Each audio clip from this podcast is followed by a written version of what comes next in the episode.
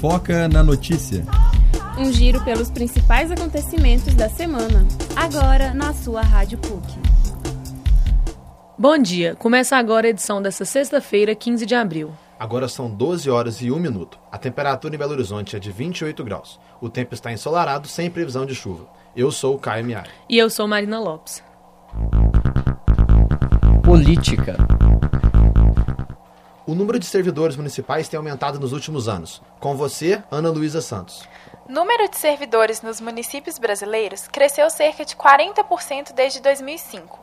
Segundo o estudo divulgado hoje pelo IBGE, no ano passado, 6 milhões e 500 mil brasileiros trabalhavam direta ou indiretamente em administrações municipais. Por regiões, a pesquisa mostrou que o Centro-Oeste é a que tem maior proporção de servidores municipais.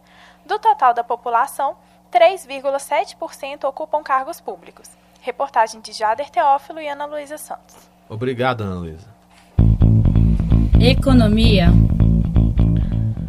Empresa de eletrodomésticos transfere fábrica de São Paulo para o Rio de Janeiro. Entenda mais sobre a mudança com a repórter Maite Vasconcelos. A Arno, importante empresa de produtos eletrodomésticos, fechará as portas de sua tradicional unidade, situada há 70 anos no bairro da Moca, em São Paulo.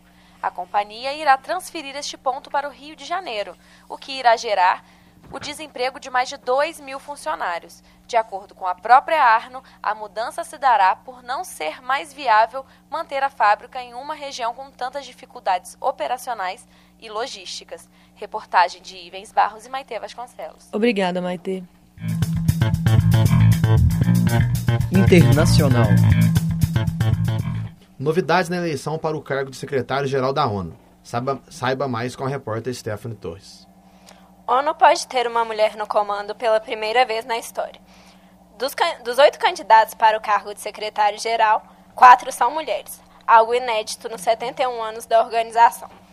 A atual chefe da Unesco, a búlgara Irina Bokova, é tida como favorita. A eleição ocorrerá neste ano, mas ainda não tem data marcada.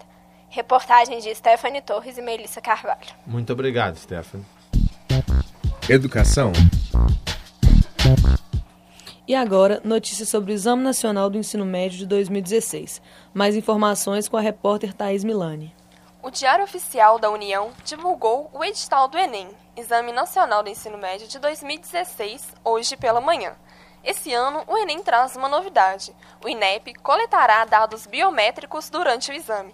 As inscrições começam no dia 9 de maio e vão até 26 de maio. A taxa de inscrição é de R$ 68,00 e pode ser paga até o dia 25 de maio.